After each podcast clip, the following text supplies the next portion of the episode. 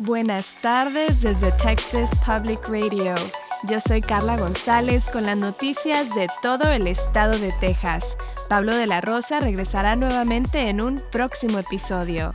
Gracias por acompañarnos. El Senado de Texas aprobó una serie de proyectos de ley el jueves en una sesión especial. Los proyectos de ley abordan dos de las principales prioridades del gobernador Greg Abbott para la sesión, la seguridad fronteriza y los vales o vouchers para escuelas privadas.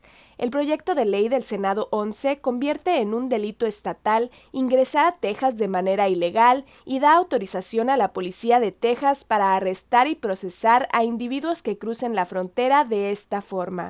El proyecto de ley del Senado 4 aumenta las penas contra los traficantes de personas y los operadores de casas de seguridad. El Senado también aprobó una propuesta de vouchers que daría a las familias hasta 8 mil dólares por estudiante para hacer pagos en escuelas privadas y un proyecto de ley que aumenta el salario de los maestros y la financiación por alumno. Los proyectos de ley aún necesitan la aprobación de la Cámara de Texas antes de que puedan ser enviados al gobernador seis legisladores de Texas de ambos partidos políticos pidieron al presidente Joe Biden que acelere la aprobación de varios proyectos de puentes internacionales entre Texas y México.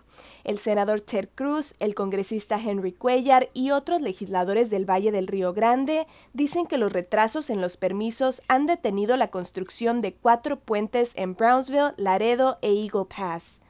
Los legisladores han pedido al presidente Biden renunciar a las extensas revisiones ambientales, ya que dicen que los retrasos podrían ser un obstáculo para las economías fronterizas. La Cámara de Representantes y el Senado de Estados Unidos aprobaron una enmienda en julio como parte de la Ley de Política de Defensa Anual para ayudar a agilizar el proceso para construir los puentes. El campus de la comunidad judía de San Antonio implementó nuevas medidas de seguridad el día jueves a medida que la crisis en Israel continúa intensificándose. El centro comunitario dice que no hay una amenaza creíble para la ciudad o el campus. Las medidas se implementaron solamente por precaución. Mientras tanto, la Federación Judía de San Antonio ha lanzado un llamado urgente a la comunidad para que se hagan donaciones al Fondo de Crisis de Israel, que ayuda a las organizaciones en el sitio a apoyar a las familias afectadas por la guerra. Este fue un esfuerzo coordinado de parte de todas las sinagogas de la ciudad de Álamo. Un nuevo documental de Ken Burns explorará la historia social, económica y ambiental del búfalo americano.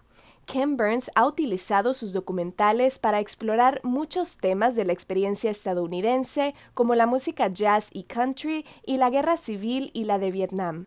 Ahora Burns ha dirigido su lente hacia el búfalo americano y ha preparado un documental de dos partes y cuatro horas de duración sobre los diferentes roles que el animal jugó en la historia de América del Norte.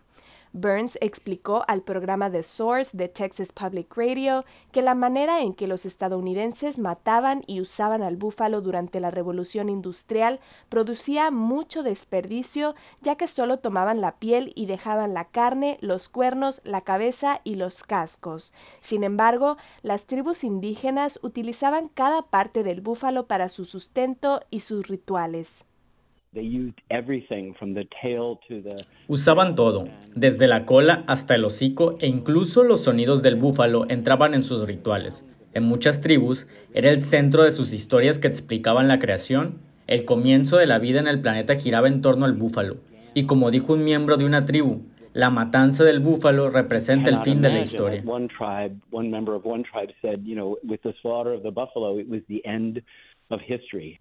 El documental lleva a los espectadores en un viaje a través de más de 10.000 años de la historia norteamericana y se estrena el próximo lunes en el canal PBS.